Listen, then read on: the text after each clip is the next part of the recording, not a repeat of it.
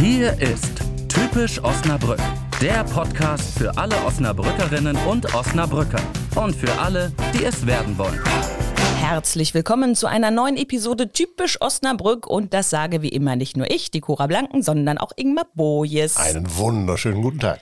Und Ingmars Suche nach einem Gast war auch dieses Mal von Erfolg gekrönt. Ingmar, wer sitzt denn jetzt heute neben uns? Ja, heute haben wir sozusagen einen der Pioniere der Energiewende, zumindest der Osnabrücker Energiewende, äh, bei uns hier zu Gast. Ein Gründer, der 2014 ein Unternehmen in Osnabrück gegründet hat, das zunächst im ICO ansässig war, inzwischen aber am Hafen eine neue Bleibe gefunden hat. Das Unternehmen hat ein Leitbild, in dem steht unter anderem, all unser Tun folgt dem Wunsch, eine ethisch vertretbare Energieversorgung zu etablieren für uns, unsere Kinder und für nachfolgende Generationen. Ich bin sehr gespannt, was er uns dazu noch erzählen kann. Ganz herzlich willkommen, Robert Wasser von Energetik Ingenieurgesellschaft.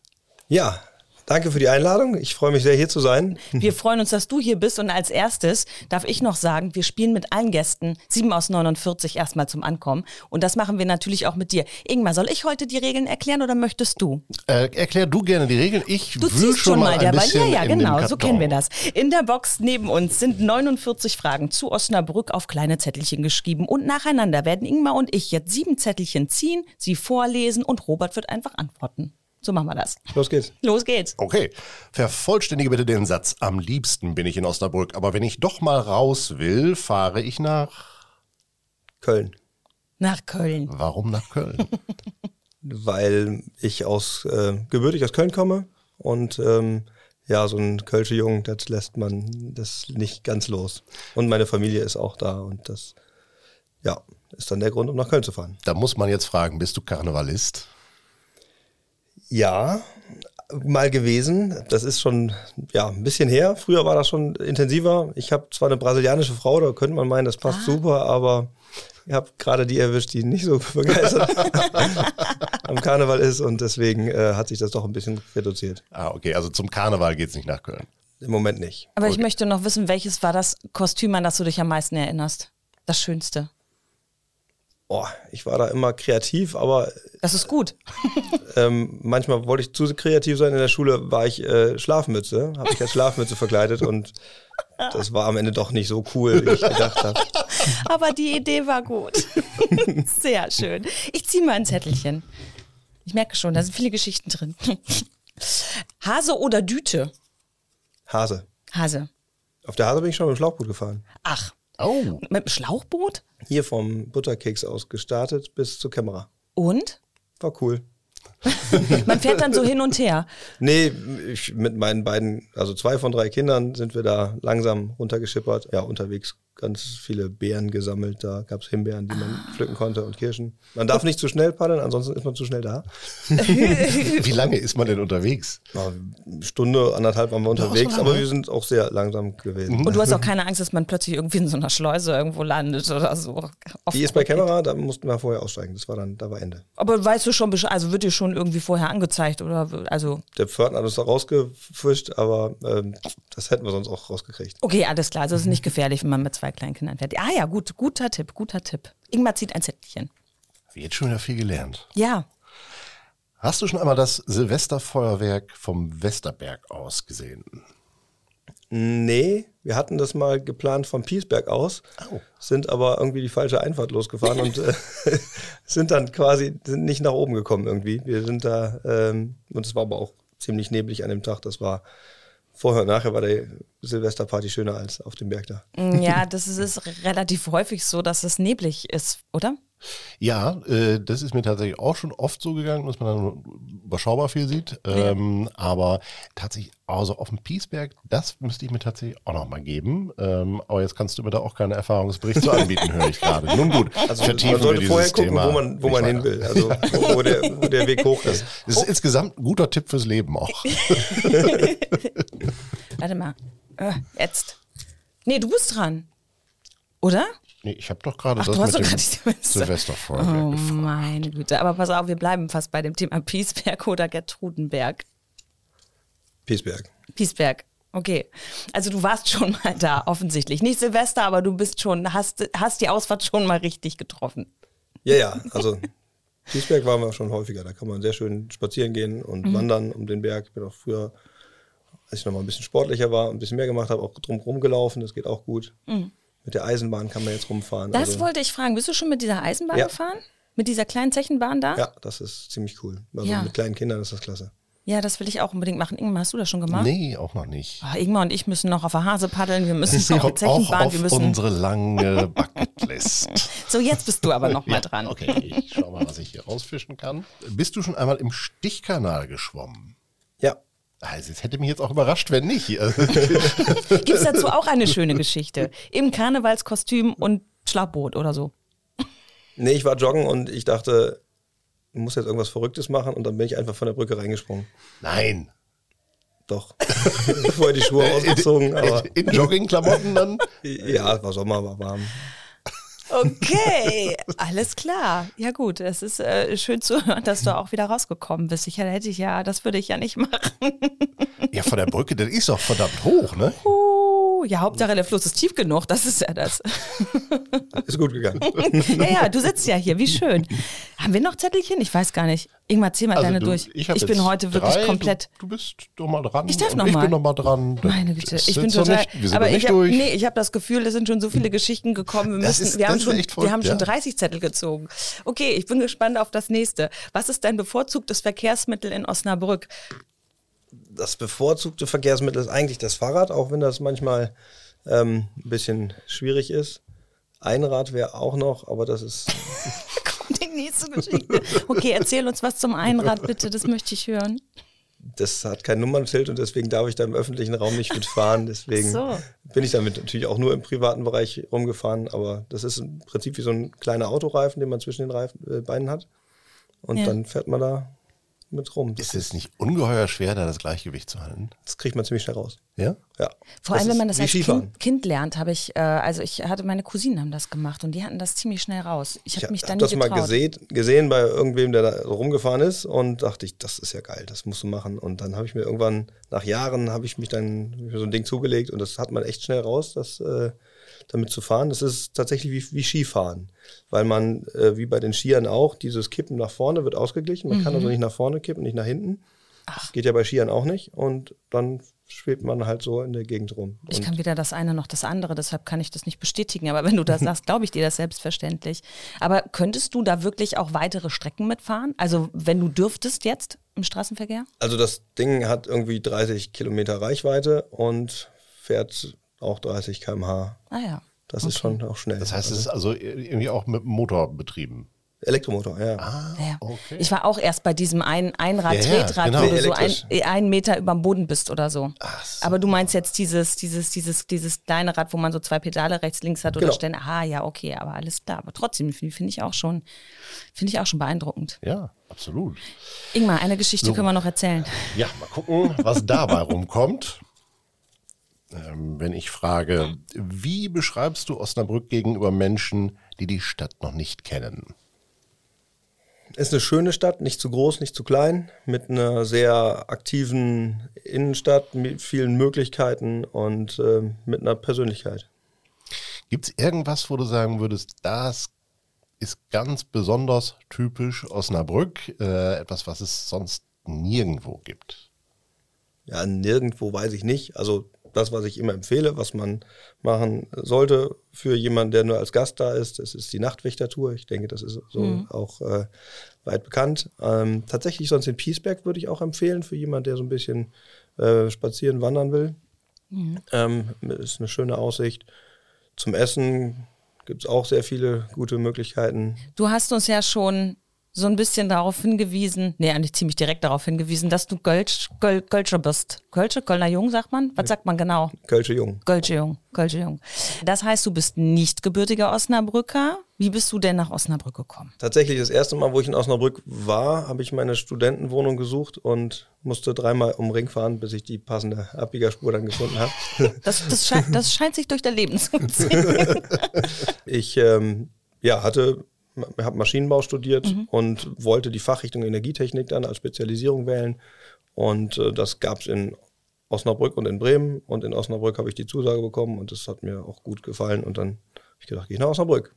Okay, und jetzt hast du mir erzählt, du bist aber äh, hängen geblieben dann und glücklich hängen geblieben. Ja, genau. Also ich habe hier zu Ende studiert, bin dann für mein Praxissemester nochmal ein halbes Jahr in El Salvador gewesen, mhm. wollte dann in Berlin meine Diplomarbeit schreiben bei einer Firma, was dann aber nach einem Monat ähm, sich als nicht so sinnvoll herausgestellt hat und bin dann kurzfristig zu einer Firma nach Quakenbrück gewechselt ähm, und dafür dann wieder nach Osnabrück äh, auch zurückgegangen und dann hier geblieben. Okay, und warum bist du jetzt in, in dieser äh, Phase deines Lebens besonders glücklich in Osnabrück zu wohnen? Also was gefällt dir jetzt gerade so? Warum sagst du, naja, ich bin da nicht nach Köln gegangen, hättest ja dann auch wieder da, die da was suchen können, sicherlich? Das da kam irgendwie eins zum anderen. Also mhm. ich habe dreieinhalb Jahre dann nach meinem Studium gearbeitet als Projektingenieur und das war im Osnabrücker Umland in, in Bad Iburg.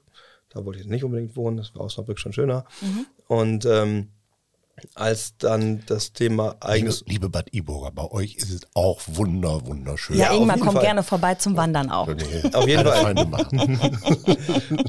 Aber Osnabrück ist halt äh, was Besonderes. Ja. Für mich damals als junger, junger Absolvent war das dann ähm, schon zum Feiern und so die schönere Stadt. Ähm, Belebt, ja.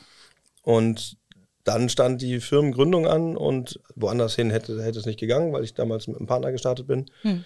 Der ist dann raus, aber dann hatten wir auch keinen, hatten wir genug mit der Firma zu tun und haben dann da auch keinen Wechsel mehr irgendwie groß, stand einfach nicht so wirklich zur Diskussion. Okay, jetzt hast du dein Unternehmen schon erwähnt. Äh, Energetik, das hat äh, Ingmar eben auch schon genannt. Das ist die Zusammensetzung aus Energie und Ethik. Und das genau ist eben euer Business. Ihr bietet ethische Energieversorgung an. Und jetzt die Frage, was genau ist das? Was steckt dahinter? Ja, also das ist, auch wenn sich das jetzt vielleicht ein bisschen poetisch anhört, doch sehr handfest und konkret. Also mhm. wir sind ein Ingenieurbüro und wir planen konkret Projekte, wo wir fossile Energiesysteme ersetzen können. Mhm. Und zwar hauptsächlich in zwei Bereichen. Einmal im Bereich Wärme. Wir können fossile Heizungen ersetzen durch eine erneuerbare Versorgung über Wärmenetze. Und die Wärme produzieren wir in Speicherkraftwerken und die Speicherkraftwerke produzieren gleichzeitig Spitzenlaststrom und dieser Spitzenlaststrom ersetzt dann den sonst aus Kohlekraft äh, oder Gaskraftwerken erzeugten Spitzenlaststrom. Mhm. Und äh, wie bist du mit deinem äh, damaligen Partner, mit dem du das Unternehmen gegründet hast, genau darauf gekommen, das zu machen? Hast du den Schaukelstuhltest gemacht? Ingmar, kennst du den Schaukelstuhltest? Nee, das müsste mir jetzt jemand erklären. das habe ich auf der Webseite gelesen. Und jetzt erklärt uns Robert, was der Schaukelstuhltest ist und sagt uns auch gleich, ob er den gemacht hat. ja, also ich, ich habe den gemacht, äh, den insbesondere beim Start des Unternehmens. Ähm, habe ich mir gefragt, was, was willst du eigentlich? Was willst du mit deinem Leben anfangen? Und was soll am Ende, ja, was willst du für eine Geschichte erzählen? Und, ähm, wenn du später im Schaukelstuhl sitzt. Genau, wenn ja. du später im Schaukelstuhl sitzt, also dieses Bild, dass man irgendwann mal am Lebensende auf dem Schaukelstuhl sitzt und seine Enkel oder vielleicht Urenkel sogar auf dem Schoß sitzen hat. Was erzählt man denen und wie erzählt man denen das? Ist man stolz auf das, was man getan hat und ist man zufrieden mit sich und seinem Leben? Und ich denke, das ist das, das Wichtigste und äh, das, das Schönste, wenn man sowas, so ein Ziel erreichen kann. Und äh, danach sollte man sein Leben ausrichten. Und das versuche ich jeden Tag, versuchen wir mit der Energetik zu erreichen. Und gab es wirklich so einen so so so ein Punkt, wo es so bei dir Klick gemacht hat, wo du gesagt hast, okay, das de deshalb habe ich das gemacht oder deshalb ist mir das in den Sinn gekommen oder war das eine langsame Entwicklung? Ganz grob, im Studium fing es an mit, ich will irgendwas verändern in der Welt, irgendwas mhm. erreichen. Und äh, gibt zwei Bereiche, die die Welt massiv beeinflussen. Das eine ist Geld und das andere ist Energie. Und ich wollte kein Banker werden, also war relativ ja, gut. klar. Dann, dann Folgerichtige Entscheidung. muss ich wohl in die Energie. Bei Energie ist dann auch wieder ähm, fossile oder erneuerbare, ist klar. Die Erneuerbaren sind das, was es mir angetan hat. Und ähm, im Bereich der Erneuerbaren ist, das ist dann die nächste Erkenntnis, die dann so im Laufe der, ähm, des Studiums und dann auch zu Beginn der Zeit als Projektingenieur gekommen ist. Die Bioenergie ist eigentlich der Dreh- und Angelpunkt sämtlicher erneuerbarer Energien. Leider auch ohne, dass das die allermeisten wissen. Mhm. Also wenn ich Vorträge halte und dann frage, wie hoch ist denn der Anteil der Bioenergie an den erneuerbaren Energien weltweit, kriege ich in der Regel so Angaben wie 5%, 3%, vielleicht traut sich auch mal einer 15% zu sagen. Und wenn ich dann komme mit 60 Prozent aller erneuerbaren Energien weltweit sind Bioenergie und 20 Prozent sind Wasserkraft und der mhm. Rest ist Photovoltaik und Wind, dann kriege ich immer ein großes Ö. Mhm. Und äh, in Deutschland ist das auch gar nicht viel anders. Wir sind irgendwie bei 55 Prozent Bioenergie an allen Erneuerbaren, auch wenn das keiner so richtig mitbekommt. Und äh, das verändert die Diskussion halt fundamental, weil wir stehen an einer komplett anderen Stelle, als die alle denken, die Pläne machen für die zukünftige Energieversorgung. Weil wir diskutieren immer über Speicher, aber über die Hälfte aller erneuerbaren Energien, die wir in Deutschland nutzen und auch weltweit, sind Speicher. Mhm. Bioenergie ist per Definition Speicher. Und ähm, das kommt in der Diskussion über Energiewende viel zu kurz und da leisten wir unseren Beitrag durch unsere Arbeit zu zeigen, was man alles mit der Bioenergie anfangen kann. Also man kann ja fast sagen, das ist ja gut zehn Jahre her, äh, dass du das Unternehmen gegründet hast. Das ist ja fast eine visionäre Herangehensweise gewesen oder du hast zumindest sehr gut kommen sehen, äh, was äh, auf die Welt im Prinzip zukommt.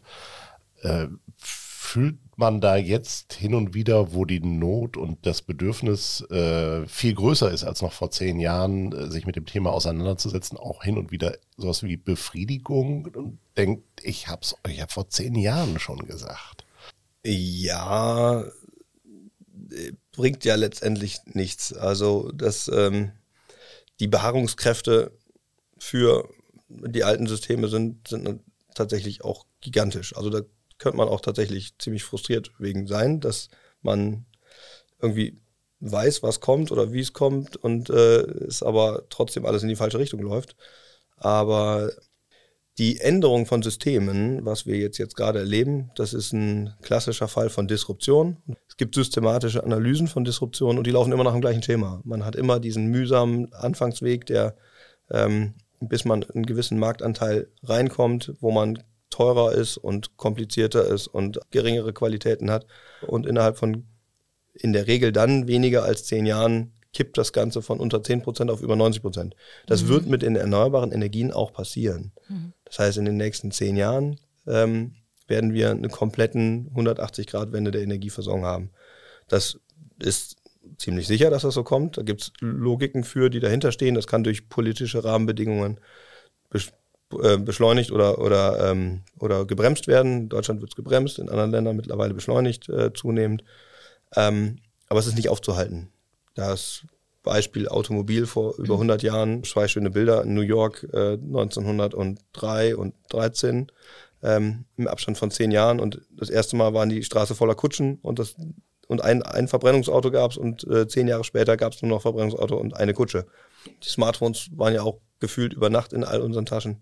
Also es kommt schneller, als man denkt. Und wenn es dann kommt, dann sind wir darauf eingestellt und wissen, wie man da weiter mit, mit umgehen kann. Das sind ja Veränderungen, die auch auf euren Arbeitsbereich ganz konkreten Einfluss haben werden, dann innerhalb von zehn Jahren und auch gewaltige Veränderungen. Du hast gerade schon gesagt, wir sind äh, darauf eingestellt. Wie habt ihr euch darauf vorbereitet oder äh, wie bereitet ihr euch weiter darauf vor, was da kommen wird? Also letztendlich bereiten wir nicht uns darauf vor, sondern wir sind ziemlich begeistert von der Bioenergie, ähm, sehen aber auch so, wie die Bioenergie, insbesondere Biogasanlagen, das ist unser Schwerpunkt, äh, so wie die heute da stehen, wird es die zukünftig nicht mehr geben.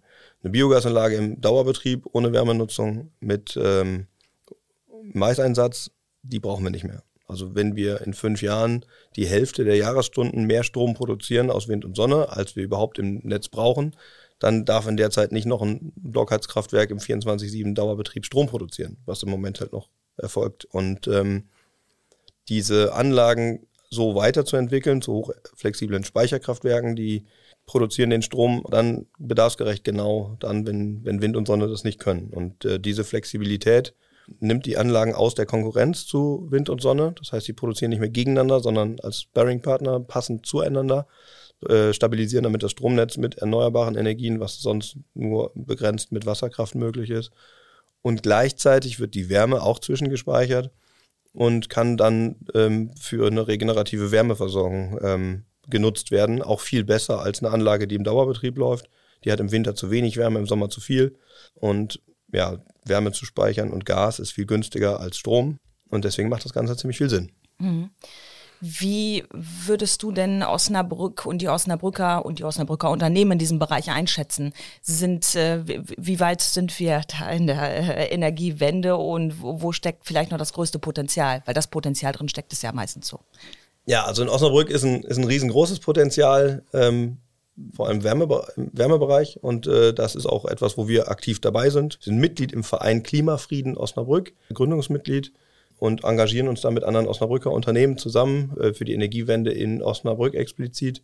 Das ist das eine. Darüber hinaus haben wir aber auch im Dezember letzten Jahres das Unternehmen gegründet, äh, Friedenswärme Osnabrück, was äh, das Ziel hat, ein Wärmenetz in Osnabrück aufzubauen. Da sind wir in Gesprächen mit den Stadtwerken, um möglichst Synergien zu schaffen und gemeinsam voranzukommen. Ja, wir schauen von unserem Büro aus äh, auf die Papierfabrik Kämmerer und sehen immer die Dampfschwaden und die, äh, die Abwärmemengen, die man da vi visuell quasi in den Himmel steigen sehen kann. Und die wollen wir über dieses Projekt dann auch nutzen und möglichst ja, in der Stadt die Wärme verteilen. Jetzt ist schon zweimal Frieden tatsächlich gefallen. Das finde ich ganz spannend. Bei diesen beiden Projekten, äh, Klimafrieden und aber auch Friedenswärme, hat äh, Osnabrück als Friedensstaat steckt damit drin, aber hat diese Energiewende für dich auch einen direkten Bezug zum Frieden? Absolut. Also das ist auch einer der Schwerpunktmotivationen für mich. Erneuerbare Energien sind Friedensenergien. Wenn wir nur erneuerbare Energien nutzen würden, dann gäbe es keinen Grund mehr für Kriege. Ich meine, die gibt es aus meiner Sicht eh nicht. Ich bin absoluter Pazifist. Das ist Deswegen passe ich auch, glaube ich, ganz gut nach Osnabrück. Letztendlich, erneuerbare Energien gibt es überall, sind dezentral verfügbar ähm, und man hat nicht die, die Machtkonzentration durch den Zugriff auf die fossilen Energien und die Abhängigkeiten. Was ähm, würdest du denn dir wünschen, wenn wir nochmal ganz zum Schluss zum, zum Schaukelstuhl zurückkehren, wenn du dann tatsächlich, wenn es soweit sein sollte, im Schaukelstuhl sitzt und auf Osnabrück blickst in, ähm, na sagen wir mal 100 Jahre, ist eine schöne Zeitspanne. Ob ich das noch schaffe mit den 100 Jahren, äh, weiß ich noch nicht, aber wenn ich im Schaukelstuhl sitze und äh, alles gut geklappt hat, dann hat Osnabrück ist komplett erschlossen über ein äh, Wärmenetz, das ausschließlich mit erneuerbaren Energien gespeist wird. Wir haben den Piesberg dann vielleicht umgebaut, ähm, mit Wasser gefüllt und da einen großen Wärmespeicher aufgebaut. Den aktuellen Steinbruch nutzen die umliegende Bioenergie für die Spitzenlast äh, zur Absicherung und ähm, gleichen damit Wind und Sonne aus. Zoomen noch ein bisschen weiter. Wir haben eine, eine Bioenergie ähm, zentrierte Energieversorgung. Das heißt, die Bioenergie steht im Mittelpunkt und die Bioenergie ist letztendlich ist Bioenergie, Biomasse per Definition Leben.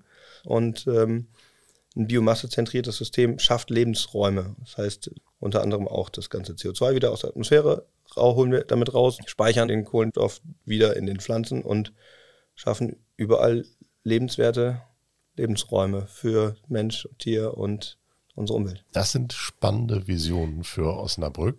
Äh, Dazu würden wir uns dann in 100 Jahren beide im Schaukelstuhl sitzend nochmal unterhalten. Wenn du in 100 Jahren noch in einem Schaukelstuhl sitzt und Dinge erzählst, hätte ich aber noch ganz andere Fragen an dich. Ja, das könnt ihr dann ja austauschen. Das diskutieren wir dann nochmal weiter, ja. Jetzt hat uns der Robert, wie alle unsere Gäste, auch noch zum Schluss etwas mitgebracht. Und was hast du uns denn mitgebracht? Ich habe eine ähm, Marmelade mitgebracht, die kommt aus dem Bauernhof mitten auf dem Piesberg, auf dem Westerberg. Westerberg. Äh, ich finde das ziemlich cool, dass, äh, dass da die Bastion der Landwirtschaft mitten in, im Zentrum Osnabrücks ja. erhalten geblieben ist und erhalten ist und ich hoffe, das bleibt auch so. Gegenüber vom Botanischen Garten, mhm. der äh, auch ja in meiner Studienzeit äh, ja ein schöner Platz war, wo man sich gerne gerne aufgehalten hat. Da ist ja mitten in Osnabrück ein Bauernhof auf dem Westerberg und hat einen kleinen Hofladen und da habe ich die Marmelade von mitgebracht. Ja, Vielen lieben Dank. Was, ich gucke mal, was für eine, was haben wir denn da? Fruchtaufstrich aus Erdbeeren und Johannisbeeren. Mm. Und wer uns heute zum ersten Mal hört, dem sei noch erklärt, wir lassen unsere Gäste nicht einfach uns irgendetwas mitbringen, sondern wir bitten darum, Geschenke. immer etwas, was typisch Osnabrück für sie ist, mitzubringen. Und das ist in diesem Fall tatsächlich ein sehr, sehr gutes Beispiel, weil wir eben wirklich äh, mitten in Osnabrück direkt äh, an der Hochschule beim Botanischen Garten äh, diesen Bauernhof haben, der irgendwie da auch die Landschaft und die Stadt mitprägt, was ich total toll finde. Ja. Ähm, und das ist tatsächlich was, was äh, so ein Aspekt, den haben wir, ich glaube, in den bisherigen Folgen so auch noch gar nee. nicht beleuchtet. Und mir ist auch gerade aufgefallen, über den botanischen Garten müssen wir auch viel mehr Müssten sprechen. Wir haben wir auch noch mal drüber gemacht. sprechen. Ja, das, da können wir auch noch drüber sprechen, ganz viel. Bist, also, du, bist du da gerne mal, Robert, im botanischen Garten? Ja, da, da habe ich eine gibt kleine eine Geschichte. Es gibt eine Geschichte, natürlich, was der ist. ich ähm, bin mal im, im Winter bei, äh, als alles weiß war, alles voller Schnee war, war ich im botanischen Garten und da war ähm, ein Strauch mit äh, einer eine Apfelrose, wie ich an dem Schild erkennen konnte. Da hängen ja überall Schilder dran und erklären, was das ist. Das sind so torpedoförmige rote Beeren, die ähnlich sind wie die Hagebutte. Und äh, die waren ganz weich, aber waren jetzt nicht schlecht und waren, weil es halt geschneit hatte und unter 0 Grad war, ähm, so nach dem Analog zum Eiswein, äh, habe ich dann Eisapfelrose äh, genannt, habe die gepflückt und Marmelade draus gemacht, die extrem lecker war. Mhm. Und ähm, genau, das ist so meine Geschichte mit dem Botanischen Garten. Man kann im Winter im Botanischen Garten Früchte ernten. ernten. ja, super, super cool. Aber ich kenne den, äh, den, den äh, gegenüberliegenden äh, Bauernhof da auch und finde es auch komplett faszinierend, mitten in der Stadt oben auf dem Berg so einen Bauernhof zu haben. Du kriegst, glaube ich, auch Eier da und genau. mal einen Kürbis oder sowas. Also super toll.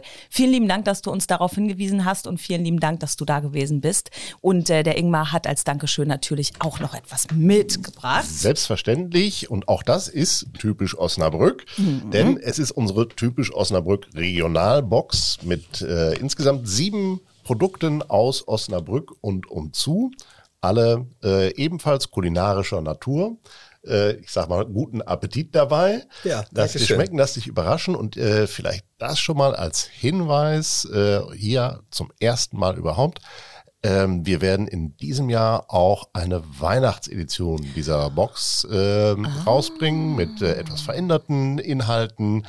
Da wird es in Kürze mehr zu geben. Das wird natürlich ein Tip-Top-Weihnachtsgeschenk. Oh, das ist aber eine schöne Ankündigung. Sehr schöner Tipp, ja. Sehr. Das ist immer ein Thema, Weihnachtsgeschenke zu finden. Von daher gute Hilfe, ja. Damit sagen wir zum Schluss nur noch, liebe Hörerinnen, liebe Hörer, wenn dieser Podcast gleich zu Ende ist, dann besucht doch auch mal typisch Osnabrück fix bei Instagram und folgt dem Kanal. Falls ihr das noch nicht getan habt, so bleibt ihr immer auf dem Laufenden. Und wenn ihr wissen wollt, wo die Hase langläuft, dann hört auch nächstes Mal wieder rein. Bis dann. Tschüss. Tschüss. Tschüss. Das war typisch Osnabrück der Podcast für alle Osnabrückerinnen und Osnabrücker und für alle, die es werden wollen. Weitere Infos und Geschichten auch auf typisch-osnabrück.de.